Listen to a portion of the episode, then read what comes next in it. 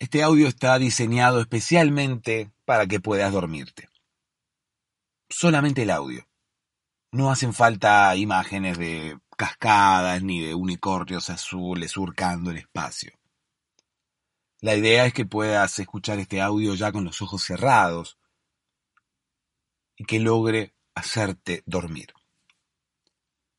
¿Cómo voy a lograr esto?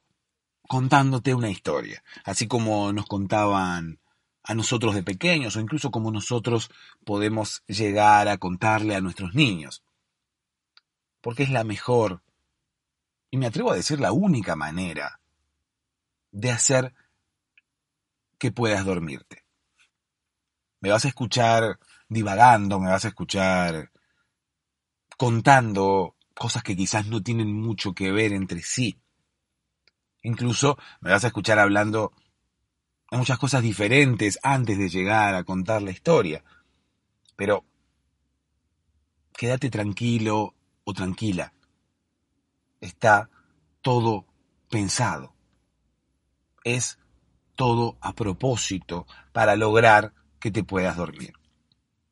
La idea es distraer la mente la idea es que tu mente se concentre en principio en lo que le estoy diciendo y luego se aburra y prefiera dormirse. Es la única manera, no hay meditación, no hay eh, sonidos relajantes.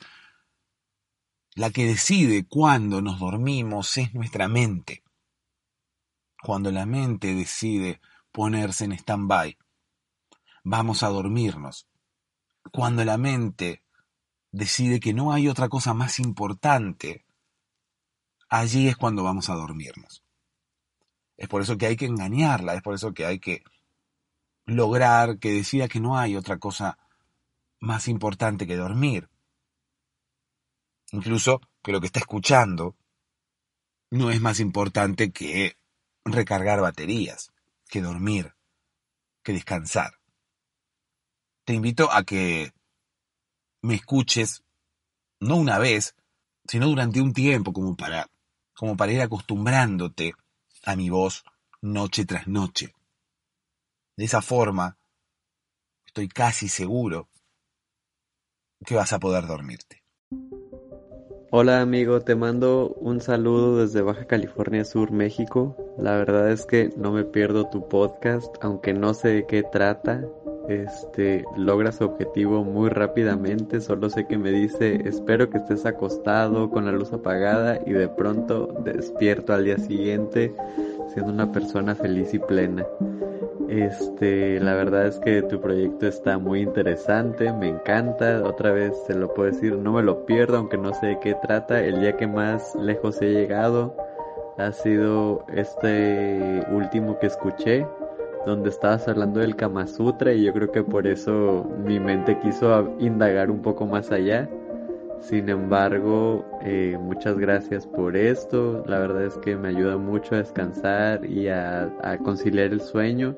Y ha sido una maravilla los últimos, no sé, seis meses tal vez. Sigue adelante y esperemos muchas más historias para poder dormir todos muy a gusto. Hola, ¿Cómo estás? Espero que ya estés en posición horizontal. Espero que ya estés con los ojos cerrados. Espero que ya estés quizás en Baja California Sur, en México, donde está ahora mismo, o por lo menos cuando enviaba el mensaje, donde estaba nuestro oyente, el que escuchábamos recién, a quien le mandamos un abrazo que se encontraba en Baja California Sur, en México, pero ahora mismo puede no estar en Baja California Sur. ¿Por qué? Porque el ser humano se mueve, porque el ser humano migra, porque el ser humano emigra e inmigra. No digo que sea eh, su caso, pero bueno, también puede ser que ahora mismo no esté y luego regrese a Baja California. Me imagino que si hay una Baja California, hay también una Alta California. Me imagino a la gente de la Alta California mirando a la gente de la Baja California. Me imagino así como, como una colina, ¿no? Allí está eh, Alta California y mira a Baja California. ¿Por qué? No es porque Alta California sea más importante que Baja California, sino que porque, bueno, al ser alta está, como quien dice, más alta. Como quien dice, a una altura mayor. Entonces, claro, la gente que está a una altura mayor suele mirar hacia abajo y divisar a la gente que está a una altura menor. Igualmente ocurre con la gente que está a una altura menor. La gente que está a una altura menor suele mirar hacia arriba y divisar a la gente que está a una altura mayor. Yo tenía un amigo que, que era muy, muy petizo, que tenía muy baja estatura, y solía mirar a la gente muy alta desde muy abajo. Es más, era como, como, su visión era como una especie de plano contrapicado. Él siempre miraba a todos desde abajo y tenía esa misma visión que puede llegar a tener ese plano, quizás que se utiliza para fotografías. Era como que él veía una fotografía constante. Viste que hay muchos que suelen tomar fotografías desde abajo por una cuestión estética, por una cuestión eh, quizás de elección. Pero bueno, a mi amigo no, no le quedaba otra más que mirar desde abajo. Pero bueno, ya te voy a contar esta historia. Déjame que primero te hable del podcast. Es un podcast este que sirve para conciliar el sueño. Vos me dirás, ¿cómo concilio el sueño con un podcast? Bueno, ni yo mismo lo sé. Por lo que dicen mis oyentes y por las palabras que escuchábamos recién, las personas escuchan este podcast y no se dan cuenta en qué momento se duermen. Bueno, igualmente convengamos que ninguno de nosotros puede llegar a darse cuenta en el momento exacto en el cual se va a dormir. O por lo menos en el momento exacto en el cual se duerme. Pero más allá de eso, las personas empiezan a escuchar este podcast y se quedan dormidas. Muchas, así como escuchábamos recién, ni siquiera saben de qué tratan las historias porque se quedan dormidas ahora mismo. En esta especie de introducción que estoy haciendo ahora, que mucha gente me reclama que sea más corta y mucha gente me reclama que las historias empiecen antes. Hay mucha gente que viene al podcast para escuchar una historia. Pero no es el objetivo principal. El objetivo principal es que te duermas. Y así le ocurre a muchísima gente que escuchás aquí, gente que envía sus audios. Sabes que mi número de WhatsApp está en la descripción de este episodio y de todos los episodios para que te comuniques conmigo y me cuentes qué es lo que te ocurre. Muchos me cuentan que se duermen ese es el primer objetivo, ¿no? Del podcast. Eso es lo que me pone feliz, que se duerman. Pero muchos me cuentan que se duermen ahora mismo, que no se dan cuenta cuando se duermen, que muchos ni siquiera llegan a escuchar la historia, porque la historia comienza en unos minutos. Y pueden dormirse ahora mismo, pueden dormirse en cualquier momento. Pueden dormirse ahora mismo en la introducción o pueden dormirse más adelante Igual todo esto depende de cada una de las personas, porque, como digo siempre, todos somos diferentes, y además depende de cada uno de los días. Seguramente no será lo mismo para vos hoy que mañana, ni que cualquier día de la semana siguiente. ¿Por qué? Porque cada día es distinto y cada día a uno le pasan cosas diferentes. Entonces, un día podés llegar a estar quizás un poco más cansado y que te cueste menos conciliar el sueño. Otro día podés haberte levantado más temprano. U otro día quizás no son tantas las preocupaciones que andan dando vuelta por tu cabeza. Entonces, esos días quizás te duermas más rápido que otros días y otros días des vueltas hasta tarde y otros días no te puedas dormir y otros días te cueste un poco más. Es totalmente normal, pero aquí estoy yo para acompañarte. Aquí estoy yo para sentarme aquí a los pies de tu cama, ahí mismo, donde ahora mismo te estás imaginando. Ahí estoy yo, aunque no me veas. Estoy ahí para acompañarte hasta que puedas dormirte, hasta que puedas conciliar el sueño, hasta que puedas ya de una vez por todas iniciar tu descanso, hasta que tu mente pueda ponerse en stand-by de una vez por todas. un stand-by que quizás no, no puede lograr sola, porque hay un montón de, de ideas a las que necesita encontrarles algún tipo de solución. Un montón de cosas que pasan y esas cosas tu mente las procesa para intentar encontrarle una solución.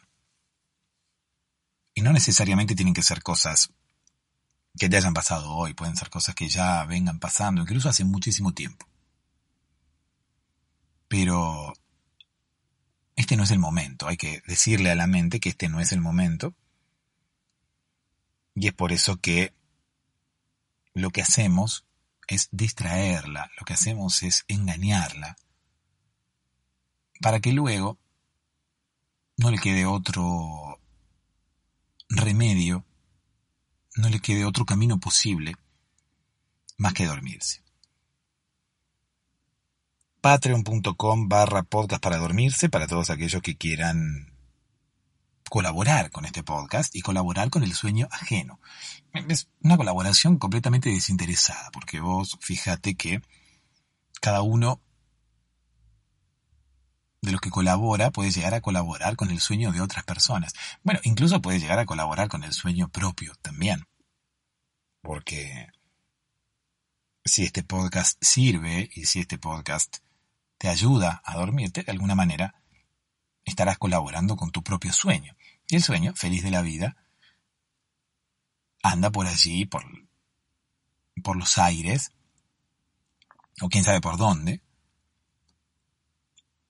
recolectando dinero, ¿no? Porque al fin y al cabo estamos intentando ayudar al sueño o sobornarlo de alguna manera. También podríamos sobornar al sueño. Yo estoy recordando ahora mismo una historia de un amigo que había sobornado al sueño, pero no. No quiero tentarme y contar otra historia diferente a la que dije que iba a comenzar. Iba a contar la historia de mi amigo el de baja estatura mi amigo el contrapicado. Y bueno, voy a intentar contar esa historia, así que déjame que te cuente una historia. Esta es la historia de mi amigo el contrapicado. le decíamos así, un sobrenombre bastante, bastante literal, pero bastante largo. No nos gustaba demasiado ese sobrenombre, porque imagínate, le decíamos el contrapicado, el contrapicado. Intentamos acortarlo y le empezamos a decir el contra. La gente no entendía. Pensaba que mi amigo era una especie de persona pesimista que solía llevar la contra a todo el mundo. Que solía llevarle la contra a cualquier persona que expresara su opinión y siempre estaba en contra. Es difícil estar en contra siempre de todo el mundo. Para estar en contra de la gente hay que uno reunirse a solas con cada una de las personas.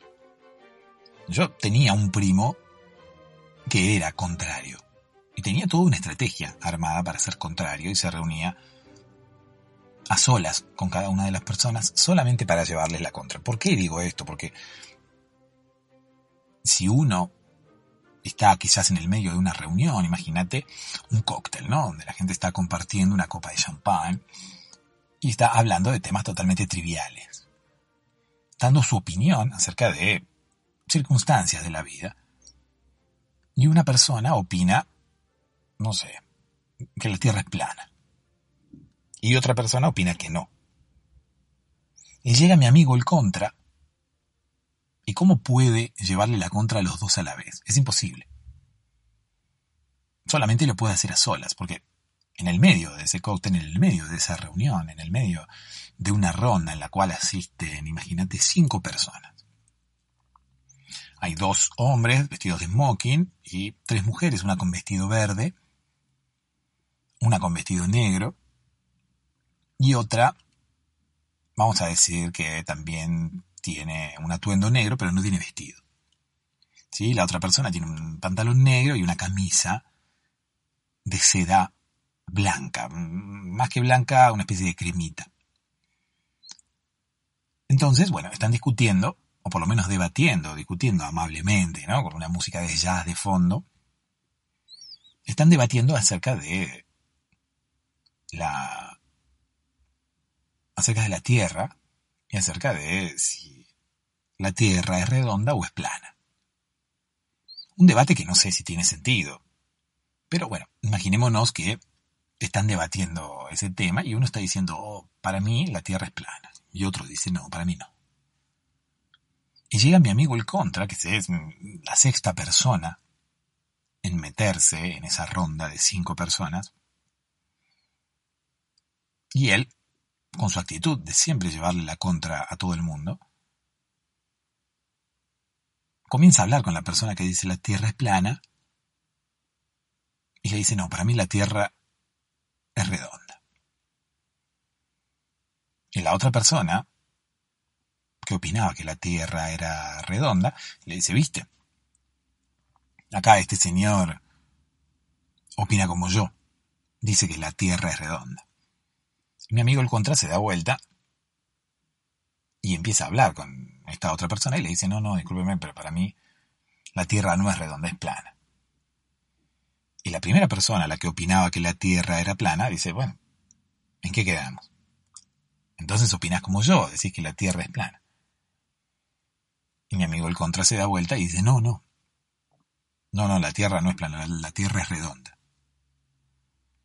Entonces, no, es algo sin final.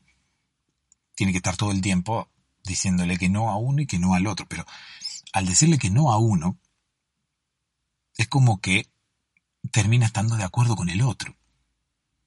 Si mi amigo el contra interfiere en una discusión en la que una persona dice A y la otra persona dice B, mi amigo el contra tiene que estar de acuerdo con uno para poder llevarle la contra al otro.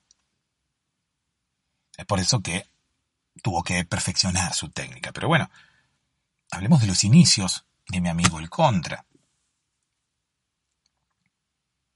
Pero bueno, hablemos de los inicios de mi amigo el Contra.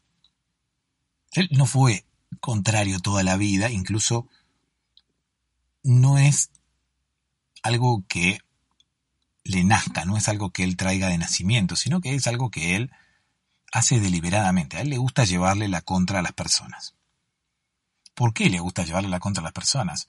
Bueno, es una cuestión más que nada política él siempre fue una persona muy antisistema y siempre estuvo en contra de todas las cosas que nos imponen desde los gobiernos. Una actitud bastante anárquica, si uno se pone a pensar, pero bueno, tampoco él se definía como anarquista, porque le gustaba llevarle la contra a los anarquistas. En un momento, no sé si se dio cuenta o él tenía una novia que lo hizo darse cuenta, de que era imposible llevarle la contra a todo el mundo, porque cuando uno... Estoy recordando que yo alguna vez conté una historia, no sé si sobre este amigo o sobre otro, pero sobre una persona que le gustaba llevarle la contra a la gente. Pero bueno, sé que es otra historia, porque esta se me está ocurriendo ahora, así que no, no debe tener el mismo argumento. Quizás tenga algunas similitudes, no recuerdo, pero recuerdo sí que hay un episodio llamado así, que hay un episodio que se llama El Contra. Entonces yo digo, bueno, estoy contando dos veces la misma historia y no. No creo, porque como todas las historias que yo cuento aquí en este podcast, eh, son improvisadas y creadas ahora mismo. Se me está ocurriendo ahora mismo esta historia, así que es imposible que sea la misma que la anterior, a no ser que me esté inspirando en la misma persona, no lo creo. Voy a continuar y luego, si, si es la misma historia, eh, optaré por disimular. Puedo optar por borrar alguno de los dos episodios o hacer de cuenta como si no hubiera pasado nada. y seguir contando la historia y que haya dos historias sobre un contra. Dos personas sobre... Dos historias sobre una persona que le gustaba llevar la contra. No dos personas sobre nada, porque dos personas sobre... yo, sobre una tarima. Dos personas sobre una mesa. Dos personas sobre un parlante, quizás. En una discoteca. Siguen existiendo las discotecas en donde hay parlantes gigantes donde las personas se suben a bailar y a ser divisadas por el resto de la pista. En mi época había discotecas que tenían parlantes grandes y la gente se subía ahí arriba. ¿Por qué? Porque le gustaba mostrarse. No necesariamente eran personas que sabían bailar bien. Pero igual bailaban. Pero les gustaba estar ahí arriba, pero les gustaba que los demás les prestaran atención. Pareciera ser como que tenían una especie de trauma de niños que habían sido despojados de cualquier tipo de atención, entonces, bueno, ahora mismo necesitaban destacarse, necesitaban la mirada atenta de otras personas. Una vez mm, yo conocí a, una novia mía bailando arriba de un parlante. Yo estaba en una discoteca, me subí a bailar arriba del parlante. Yo no tenía ningún tipo de trauma, creo. O sí, quizás tenía un trauma de niño y necesitaba la atención de los demás. Yo tengo vagos recuerdos de esta época en la cual me subía a bailar arriba de los parlantes, arriba de las tarimas. En las discotecas, la gente de seguridad me bajaba de arriba de los parlantes y me decía, me vas a romper el parlante, bájate de ahí, pibe. Yo quería subirme igualmente arriba de los parlantes y las personas me lo volvían a advertir y me decían, bájate o te doy una trompada. El parlante no es para subirse a bailar porque se va a romper.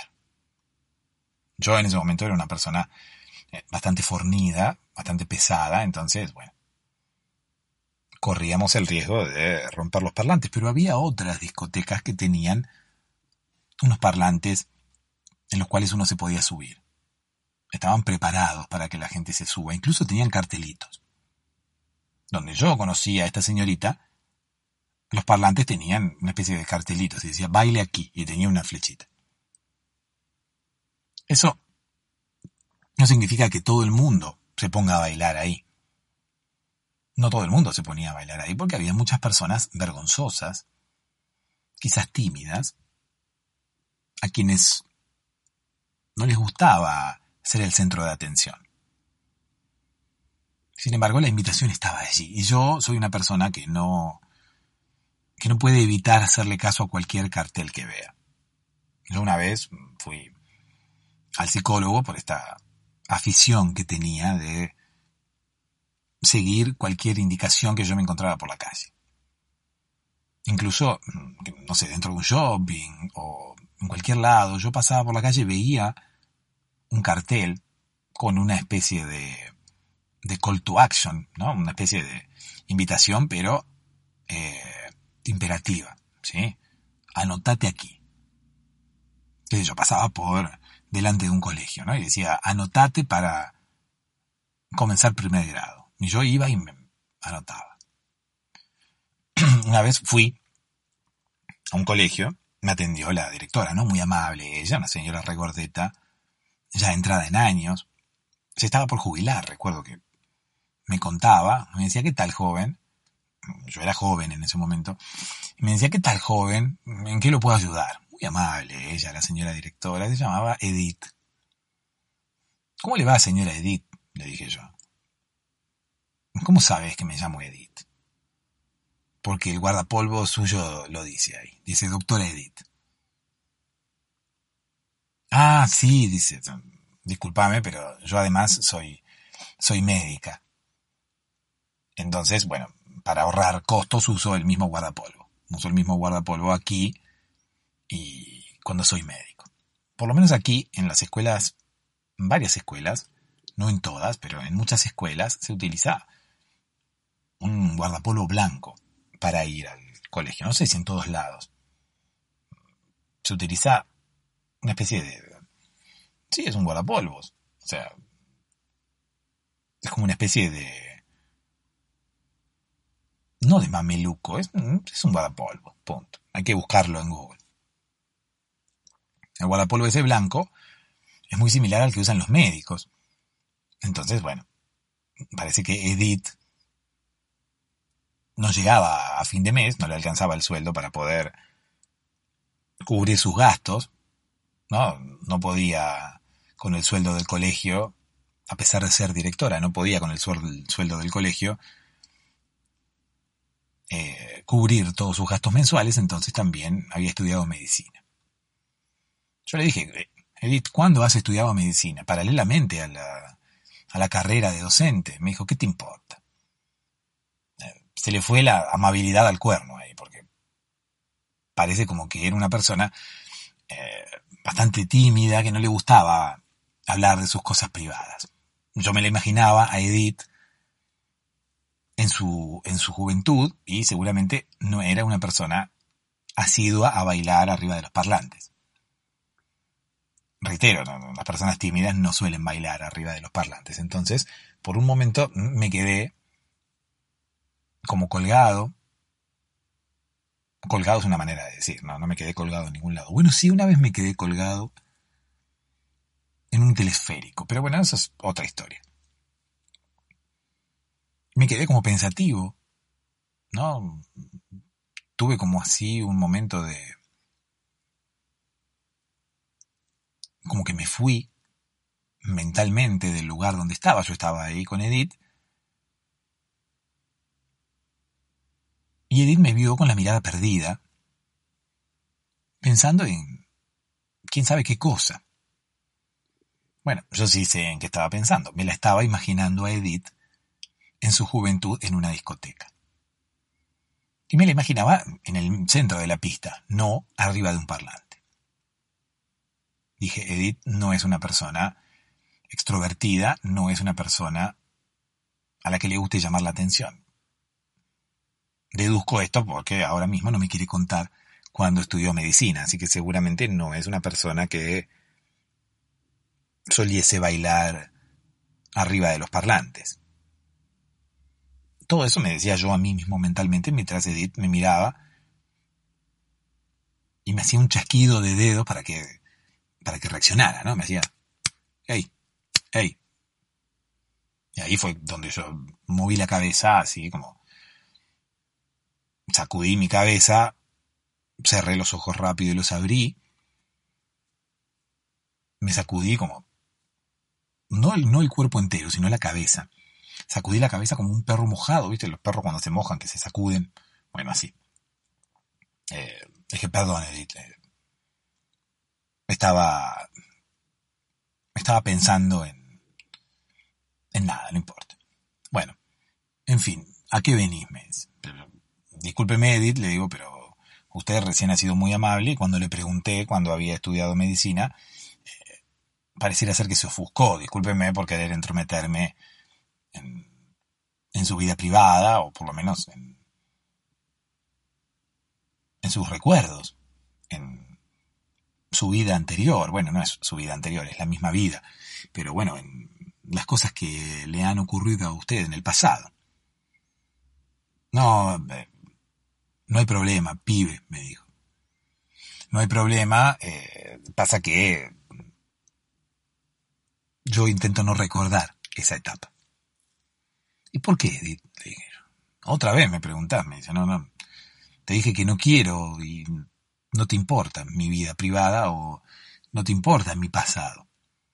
Sí me importa, le dije, porque yo en un momento estudié periodismo y siempre soñé con ser un periodista de espectáculos, pero de, periodista de espectáculos de esos eh, falsos periodistas de espectáculos, porque al fin y al cabo el periodista de espectáculos dice que es periodista de espectáculos, pero hay pocos periodistas que realmente cubren el espectáculo. Casi siempre cubren con quién se acuesta tal actor o con quién está de novio tal, tal otro. Eh, lo que en algunos países se llama la prensa rosa. Bueno, eso. Los chimentos, los chusmeríos. Esa cosa terminan cubriendo los periodistas de espectáculos. Y yo siempre quise ser uno, Edith, le digo yo. Siempre quise ser un periodista de espectáculos, de esos que cubren la vida privada de la gente y que no dejan tranquilo a la gente. No dejan tranquila a la gente, me dice. Habla bien. Vos hablas de la gente, la gente se queda tranquila, no tranquilo. Muy bien, Edith. ¿Cómo se nota que usted es directora de un colegio? Le dije, porque se da cuenta inmediatamente cuando uno equivoca el género del adjetivo. Sí, sí. Yo fui maestra antes de ser directora. Me imagino, Edith, le digo. Todos los directores tienen que ser maestros antes de ascender en su cargo, antes de tomar un cargo de mayor jerarquía. No te creas que de tanta mayor jerarquía, me dice Edith. ¿Por qué no, Edith? Cuénteme. Te dije que no te voy a contar nada. Decime para qué venís acá. Bueno, yo quería saber un poco más de Edith. Quería ¿no? despuntar el vicio, quería sacar de mis adentros ese periodista de espectáculo frustrado que yo tenía y investigar en la vida privada de Edith. Y quizás le encontraba a Edith un novio famoso y podía, qué sé yo, hacer una nota para un, para un programa de televisión o incluso sugerirle a Edith que se anotara en Gran Hermano, ¿no? Para contar su historia o para hacerse famosa, para dejar de tener dos trabajos, para poder tener un ingreso mayor. Quizás Edith tenía que ser influencer, ¿no? Y, y contar acerca de su amorío con este famoso. Y de esa forma, bueno, podría ganar muchísimo más dinero, qué sé yo, mencionando marcas en sus historias, eh, no sé.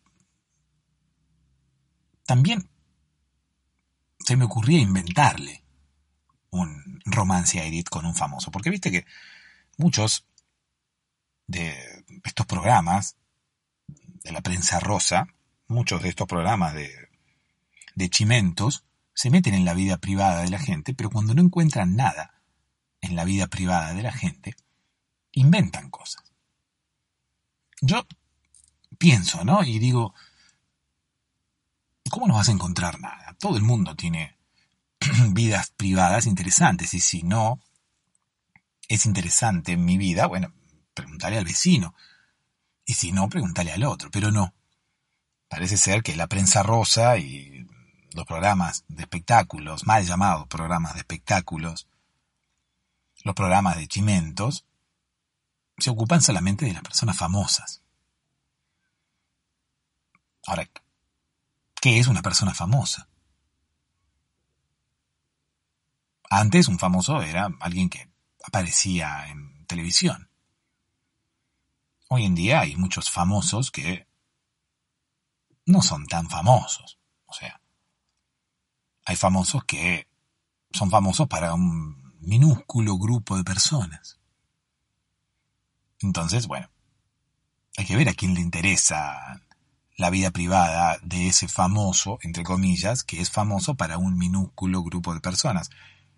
Seguramente la vida privada de ese famoso, entre comillas, solamente le interesará a ese minúsculo grupo de personas para el cual esa persona es famosa. Incluso yo creo que ni siquiera a ellos, porque, qué sé yo, yo sigo a varias personas por internet, entonces me considero dentro de del grupo de personas para el cual esa persona es famosa, y sin embargo no me interesa su vida privada. ¿Qué sé yo? Yo sigo a un tipo, por ejemplo, que me da consejos para ganar en la ruleta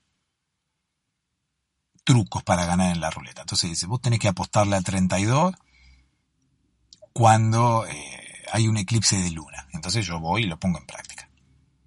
¿No? Y de esa manera Por ahora no he ganado nada, he perdido muchísimo dinero, no he ganado nada, pero yo lo sigo al tipo igual. El tipo es famoso para mí y para un montón de gente que lo sigue. 300 suscriptores en YouTube. Es un montón de gente. 300 personas es un montón de gente. Yo no me había dado cuenta, pero yo decía todo esto, iba repitiendo todo esto con la mirada perdida y en voz alta delante de Edith.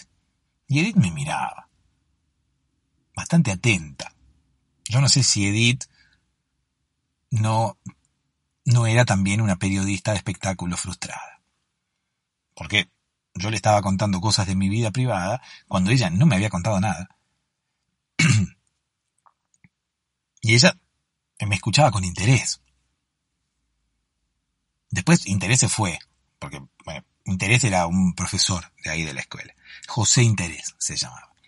Entonces me atendió ella y después llegó Interés.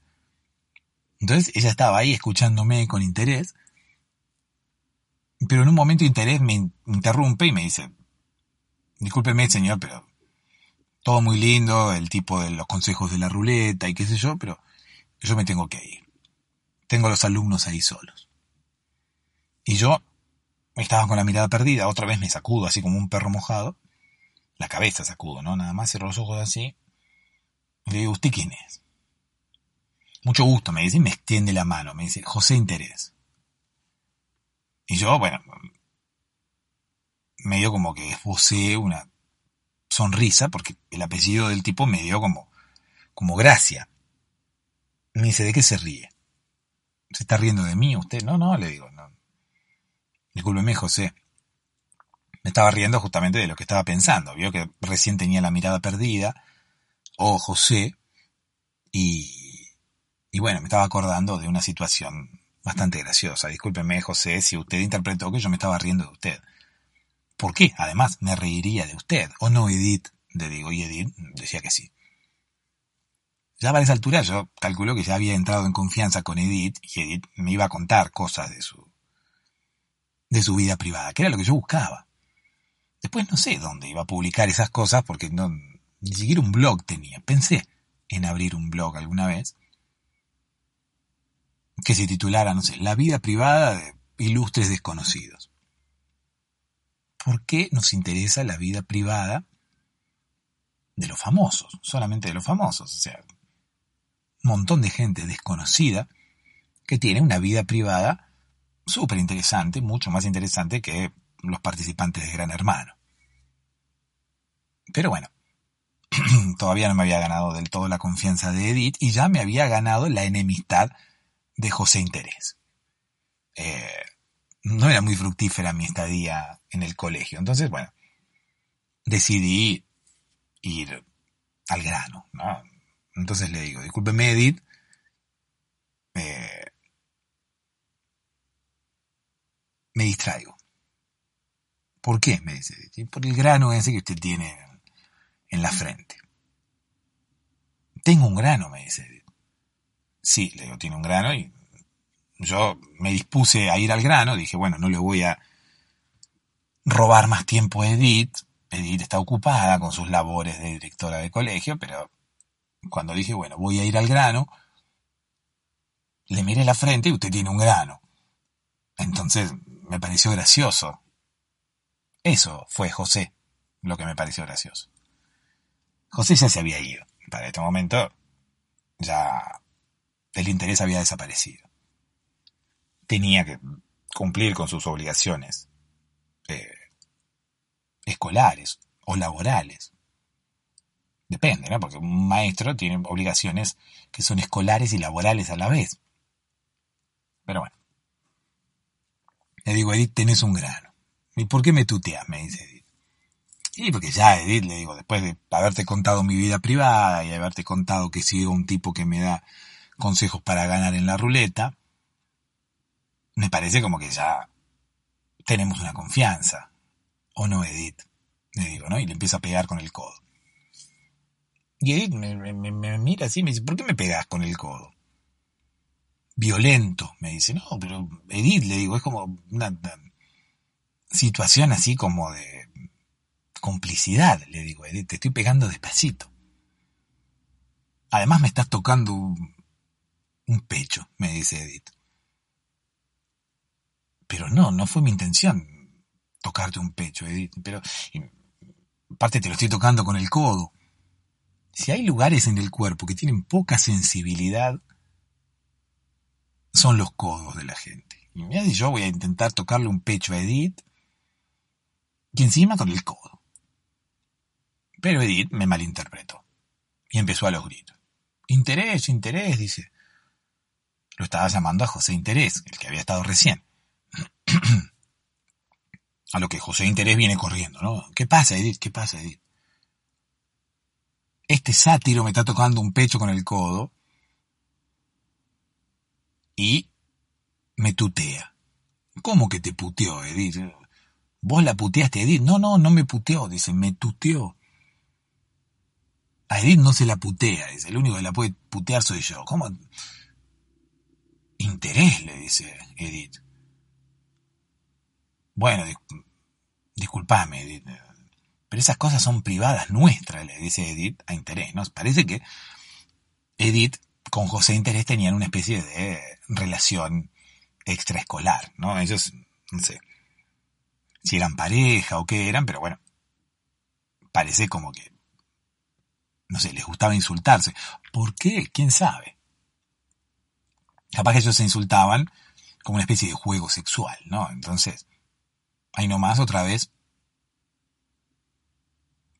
mi mirada se perdió y me empecé a imaginar en qué momento Edith e Interés podían llegar a tener la oportunidad de putearse. ¿Por qué? O sea, ¿por qué Edith e Interés se podrían putear? ¿Se llevarían mal? ¿Tendrían una relación tóxica o sería parte de un juego sexual en el cual ellos se dirían insultos como para alimentar eh, la pasión? No lo sabemos. Y yo me quedé con la mirada perdida y pensando en eso, ¿no? Intenté imaginarme la Edith en una cama teniendo relaciones con interés, pero bueno, enseguida interés me sacó de mi, de mi pensamiento, me sacó de mi, de mi momento de stand-by. Yo era una persona que solía perderse rápido en sus pensamientos. Cualquier persona que me estaba hablando, yo me quedaba colgado así pensando, imaginando cosas y después tenía que volver a la realidad con un chasquido de dedos. Una vez me invitó Tony Camo a un, a un programa. ¿no? Él tenía un programa en la televisión o aparecía en un programa de la televisión, entonces me invitó. ¿Por qué? Porque él sabía de mi condición. Sabía que yo me perdía muy rápido, desviaba la mirada, tenía la mirada perdida así y me iba. Y me abstraía de la realidad y me iba de ese lugar con mi imaginación. Obviamente me iba entre comillas, ¿no? En sentido figurado. Yo me iba sin irme. Me quedaba allí, pero con la mirada perdida, mi mente estaba en otro lugar.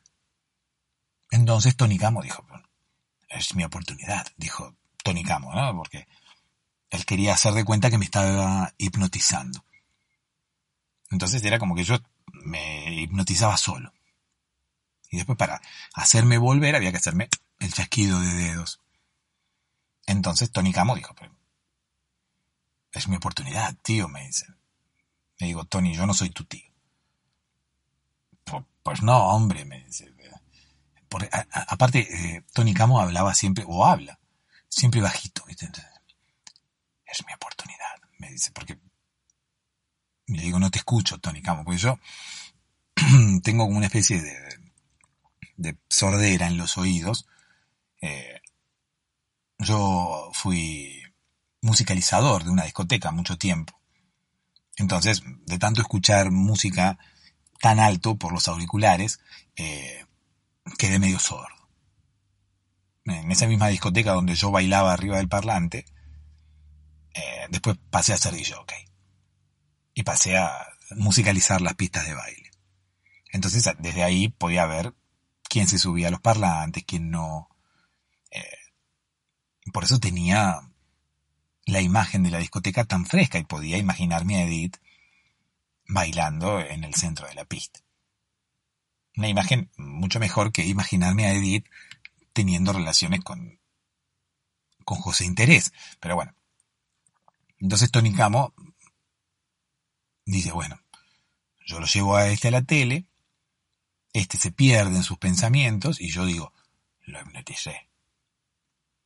Entonces cuando de repente le hago así con el chasquido de le hago un chasquido de dedos, este vuelve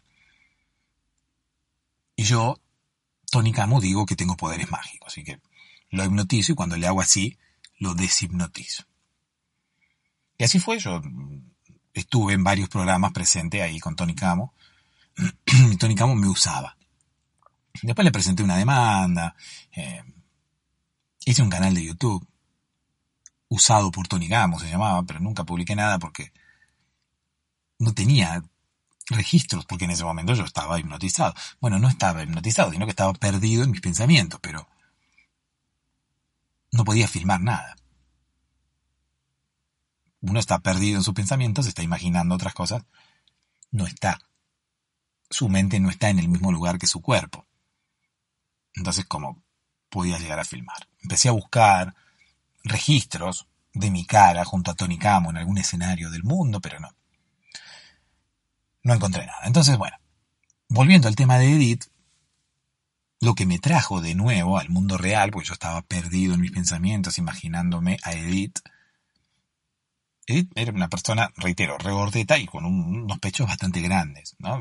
Ella ya estaba entrada en años, era una persona que, cuyos pechos ya estaban, bueno, eh, no estaban al mismo nivel que cuando ella era joven, seguramente. Porque yo intenté codearla a la altura del estómago y terminé tocándole un pecho. Entonces, los pechos de Edith estaban como bastante afectados por la gravedad, como quien dice. Pero no dejaban de ser prominentes y no dejaban de ser llamativos. Uno entraba y veía, mira los pechos de Edith. Pero Edith no hacía gala de esto. Además que si salía con José Interés, José Interés estaba ahí en la escuela también, se podía llegar a poner celoso, Anda a saber cuál era la relación. Otra vez me puse a pensar en la relación que tenía interés con Edith. Y lo que me trajo a la realidad no fue un chasquido de dedos, sino que fue un empujón de interés. Interés me empujó así y me dice, ¿por qué la puteaste a Edith? Le digo, no, no, yo no la puteé, no, no, no me puteó, José, no me puteó. Me tuteó. Ah, dice José, discúlpeme, señor desconocido que recién entra aquí al establecimiento educativo, pero entendí mal. Yo soy medio sordo, me dice José Interés. Ah, sí, le digo, José, yo también. ¿Por qué? ¿Qué te importa? Me dice, pero José, le digo, y ahí le expliqué otra vez lo mismo que le expliqué a Edith. Le digo, yo soy un periodista de espectáculo frustrado, me gusta indagar en el pasado de la gente y ver si tuvieron algún novio famoso. ¿Vos tuviste algún novio famoso? José, no, me dice. Y entonces, ¿por qué sos sordo? Me dice, porque fui musicalizador durante mucho tiempo de una discoteca y por escuchar la música tan alta con auriculares, quedé medio sordo. No me digas, le digo, José, yo también. Y esto ante la atenta mirada de Edith, ¿no? Que no entendía nada. Le digo, José, vos eh, fuiste DJ, ¿en qué, ¿en qué discoteca? En tal, me. Yo también, le digo. La discoteca se llamaba La Frutilla Bailable. Así se llamaba la discoteca. Me dice, yo fui mucho tiempo DJ en La Frutilla Bailable. Yo también, le digo, José. Pero entonces nos tenemos que haber cruzado. Para, José, le digo, ¿a vos no te decían Coco? Sí, me dice José. ¿Y vos quién sos? Yo soy el pulga, le digo. Pulga, me dice, y viene y me da un abrazo, José. Entonces, obviamente, me, fundí en un abrazo con interés ante la atenta mirada de Edith, que no entendía nada. Me dice, ¿vos sos el pulga? Sí, le digo. Me dice, José me habló muchas veces de vos. ¿En qué situación? Le digo, José, mientras hacías el amor con Edith. Y José enseguida me retiró el abrazo. Me dice, ¿cómo mientras hacía el amor con Edith? ¿Qué estás insinuando? Le digo, José, se nota a la legua que tenés una relación con Edith. Y José viene y me empuja de nuevo. Me dice, ¿qué te pasa, pulga? Dice, ¿cómo me vas a decir? Eso es la directora del colegio y aparte tiene 50 años más que yo. No, José, le dice Edith, ¿cómo 50? 48 años nada más nos separan. Bueno. José, le digo, al final pudiste lograr lo que querías.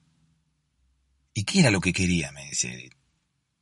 Le digo, José, cuando nosotros éramos musicalizadores ahí en la frutilla bailable, siempre me decía, me decía, Pulga, escúchame, yo cuando pasen unos años quisiera encontrar alguna viejita que me mantenga.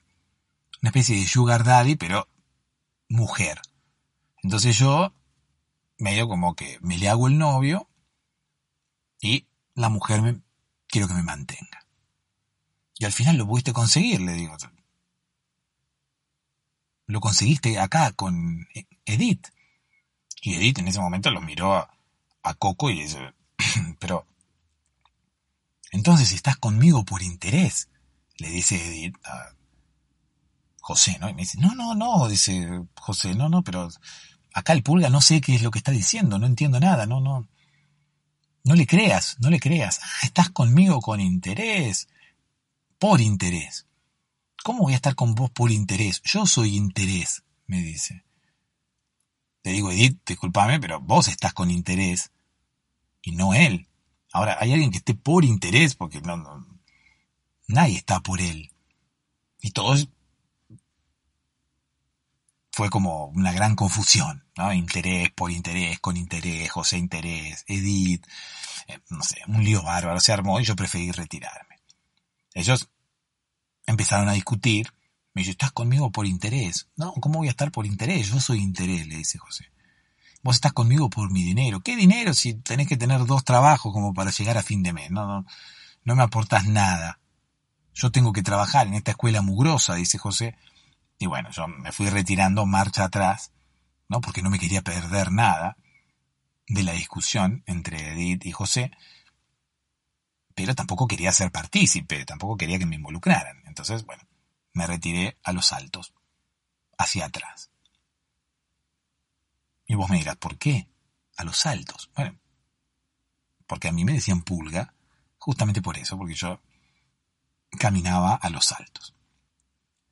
Siempre me resultó bastante difícil caminar poniendo un pie delante del otro. Siempre como que iba como a los saltitos, entonces todos me decían pulga. Y bueno, así fue como me retiré del establecimiento, a los saltos, pero hacia atrás tuve la, mala fortuna de tropezarme con un niño que estaba allí en la escuela y venía hacia la dirección a pedir un vaso con agua. ¿Por qué iba a la dirección a pedir un vaso con agua? Bueno, no lo sé. En los colegios parece que los niños van a la dirección a pedir vasos con agua, o por lo menos en ese colegio. Entonces, bueno, el niño se quedó, ¿no? Estupefacto mirando cómo la directora y el maestro de música, que era José Interés, el Coco, discutían y parecía como una discusión de pareja, ¿no? Parecía una discusión que se estaba tornando cada vez más violenta y parecía que iban a terminar a golpes de puño. Ahí Edith y José empezaron como, como a empujarse, ¿no? No sé si empujarse, pero como, viste, como los jugadores de fútbol cuando inflan el pecho así, le quieren dar con el pecho al, al otro jugador, como haciéndose los malos, como haciéndose los guapos. Bueno, así. Pasa que Edith tenía esos pechos prominentes, entonces, claro, nadie le podía ganar a Edith haciéndose guapo y poniendo el pecho así para adelante. Edith siempre ganaba. Y así fue como yo quise dejarlo, ¿no? Y guardarme esa imagen en la mente. Edith intentando pechear a José Interés. Y cada pechazo de Edith era como bastante, bastante violento, ¿no? Para, para José, que era el que lo tenía que sufrir. Igualmente José, ahí como que me cerró todo. José parecía acostumbrado a chocarse con los pechos de Edith. Entonces yo dije, bueno, esta es la prueba fehaciente de que José y Edith tienen una relación extraescolar, tienen una relación íntima. Porque si José ya está acostumbrado a chocarse con los pechos de Edith, eso significa que él ya conoce desde antes los pechos de Edith, incluso fuera del colegio. Incluso conoce los pechos de Edith en la intimidad. Conoce los pechos de Edith despojados de cualquier tipo de ropa. Cuando uno conoce tan cerca a su enemigo, su enemigo es raro que pueda llegar a hacerle daño. Es por eso que José sabía exactamente cómo amortiguar los golpes del pecho de Edith. Yo me fui a los saltitos hacia atrás y me tropecé con un niño que estaba allí yendo a pedir agua y que también se quedó estupefacto mirando cómo Edith le pegaba así con los pechos pa, pa, a, a José y lo iba llevando cada vez más hacia atrás. Yo le dije en ese momento, niño, no veas esto, le tapé los ojos y los llevé para dentro del aula. Si hay algo que siempre me caracterizó fue mi, sentido de protección al niño. Así que bueno, tapé los ojos y dije, niño, no puedes ver esto. Vete hacia allá y... Ve a molestar a tu maestra, le dije, pídele el agua a tu maestra, o niño. Lo dejé en el aula y bueno, volví a hacer saltitos hacia atrás para alejarme de la escuela y acercarme hacia la hacia la salida, ¿no? A todo esto ya Edith lo llevaba a José ya por el medio del patio, más o menos. Hacía como a pechazo limpio, pum, pum, y lo iba empujando como para atrás. Yo opté por salir de ese establecimiento educativo caminando hacia atrás, ¿no? Para no perderme ningún detalle y después poder utilizar esa historia para comenzar a ser un periodista de espectáculos. Pero al final no pude. Salí de allí y me quedé otra vez inmerso en mi imaginación. Me quedé allí fuera del colegio con la mirada perdida, imaginándome en qué podría haber terminado, ¿no? La, pecheada de, de Edith a José Interés. Y decidí algo y dije, no, no. No puedo traicionar a Coco.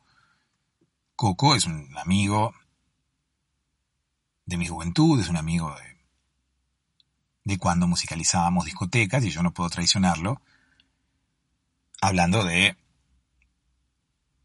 quién se está comiendo, ni en televisión ni en internet. No, no puedo vulnerar, vulnerar como si fuera un chino, vulnerar. No puedo vulnerar su intimidad.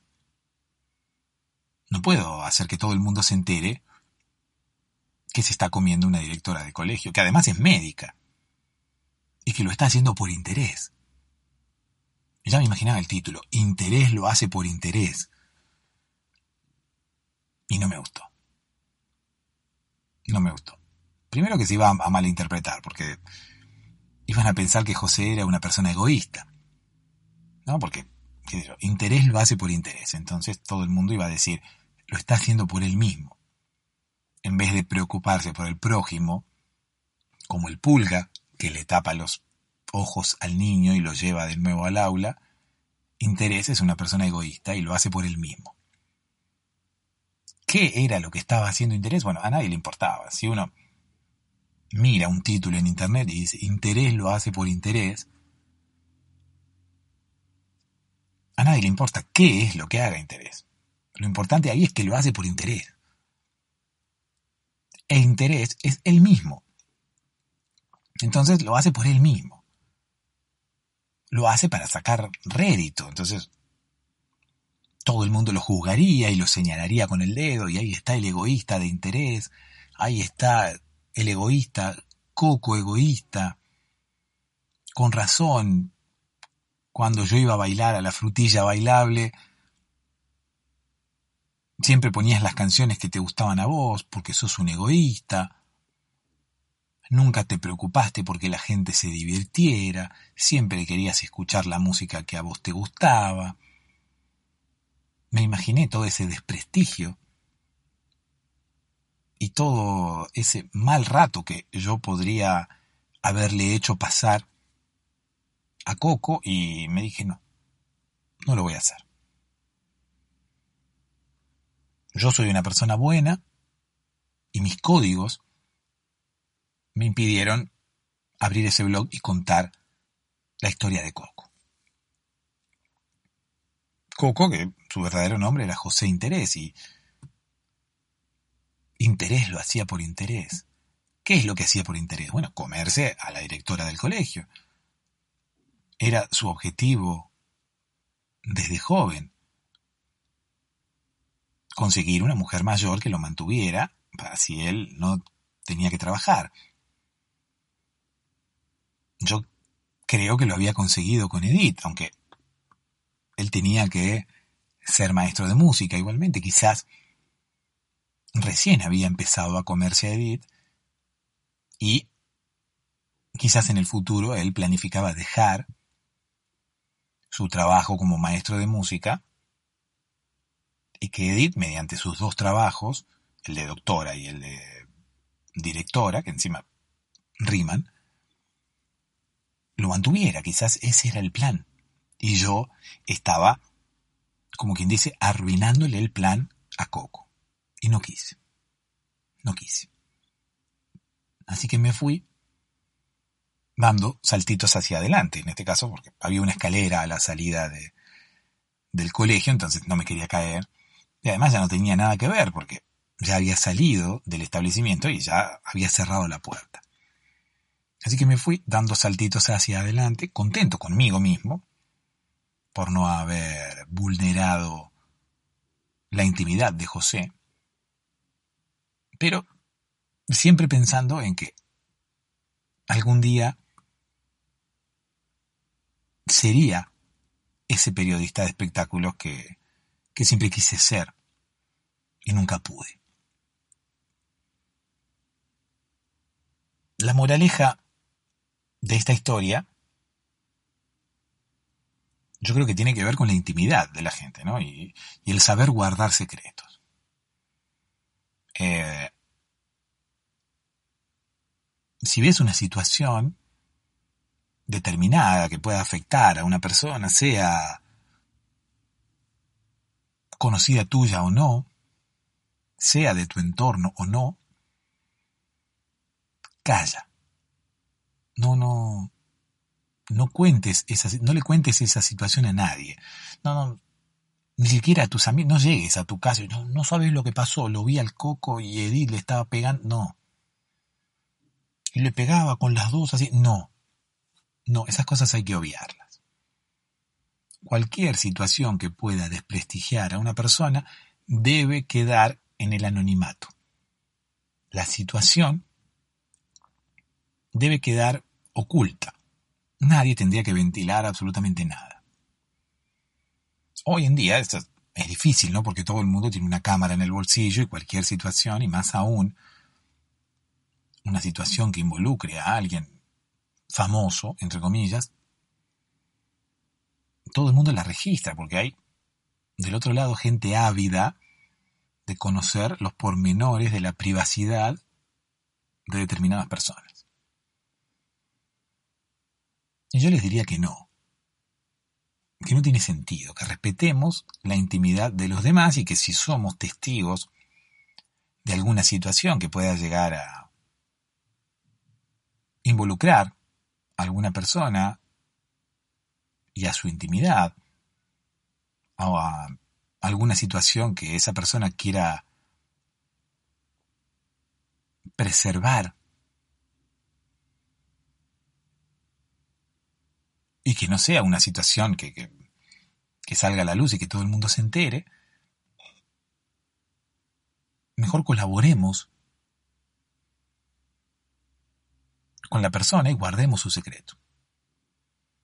No nos dejemos llevar por, por, por los likes, quizás. No nos dejemos llevar porque, bueno, voy a publicar esto en Instagram y todo el mundo, y se va a hacer viral, mirá el material que tengo y todo el mundo me va a dar un, like. ¿Para qué? Será una fama efímera la que tengas, no, no, no, no tendrá sentido. Incluso, si ves alguna situación comprometedora con, con alguna persona que no es famosa, estás tentado de contarle a todo el mundo de esa situación que viste, también es mejor guardársela para uno. Es mejor no, no delatar a esa persona que fue protagonista de esa situación comprometedora. No tiene sentido, quizás uno pueda llegar a ser el, el alma de la fiesta. Tiene una reunión con amigos y no sabes lo que pasó y le empieza a contar a todo el mundo lo que vio. ¿Para qué? Al final, uno termina siendo por pocos minutos el centro de atención y después la persona, el protagonista de la escena, termina desprestigiado, quizás por mucho más tiempo, o sufre ese desprestigio o sufre las consecuencias de ese desprestigio por mucho más tiempo de lo que nos dura a nosotros nuestro ratito de fama, ese ratito en el cual todo el mundo nos presta atención por lo que por lo que contamos.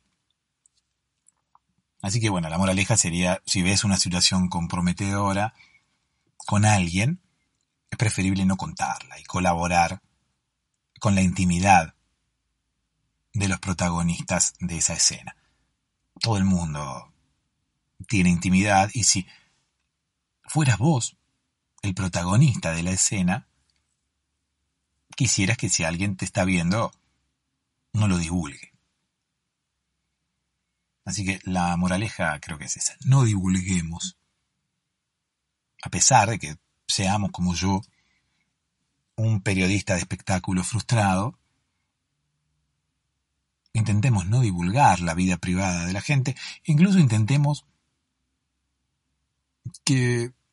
ese tipo de periodismo desaparezca. Intentemos no prestarle atención. Intentemos disfrutar nosotros de nuestra vida, que es maravillosa.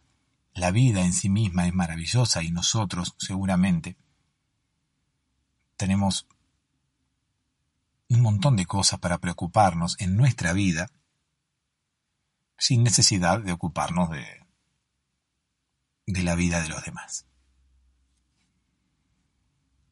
Dulces sueños.